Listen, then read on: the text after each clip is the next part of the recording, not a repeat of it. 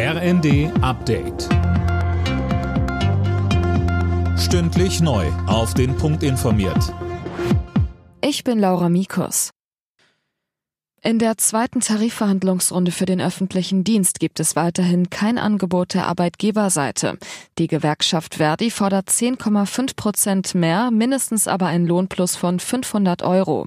Die Arbeitgeber halten das für nicht machbar. Wolf Rüdiger Michel, Vizepräsident der kommunalen Arbeitgeberverbände, sagt. Im Moment ist man natürlich noch sehr weit auseinander. Die Tarifforderungen sind ja nicht nur die 10,5 Prozent, die sehr gerne in das Schaufenster gestellt werden. Die Gesamtforderungen sind rund 15 Prozent. Das bedeutet für die Kommunen 15,4 Milliarden Euro. Das ist ein Paket, das so nicht zu schultern ist. Erneutes symbolträchtiges Treffen kurz vor dem ersten Jahrestag des Ukraine-Kriegs. US-Präsident Biden hat sich mit den Staatschefs der Länder der NATO-Ostflanke getroffen und sicherte ihnen den Beistand der USA zu.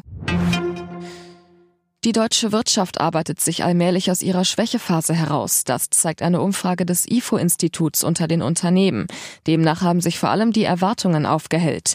IFO-Forscher Klaus Wohlrabe sagte bei NTV. Zum einen haben wir eine sehr stabile Versorgung mit Energie. Es gibt jetzt kein Risiko mehr, dass wir in eine Gaskrise gelangen.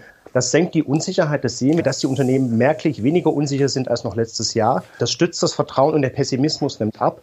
Auch wenn wir auf die Inflationsraten schauen, sowohl für die Verbraucher als für die, auch für die Produzenten, sehen wir da rückläufige Zahlen, wenn auch noch auf hohem Niveau.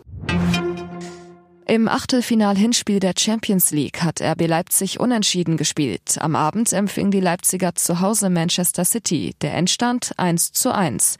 Gleichzeitig trennten sich Inter Mailand und der FC Porto 1 zu 0. Alle Nachrichten auf rnd.de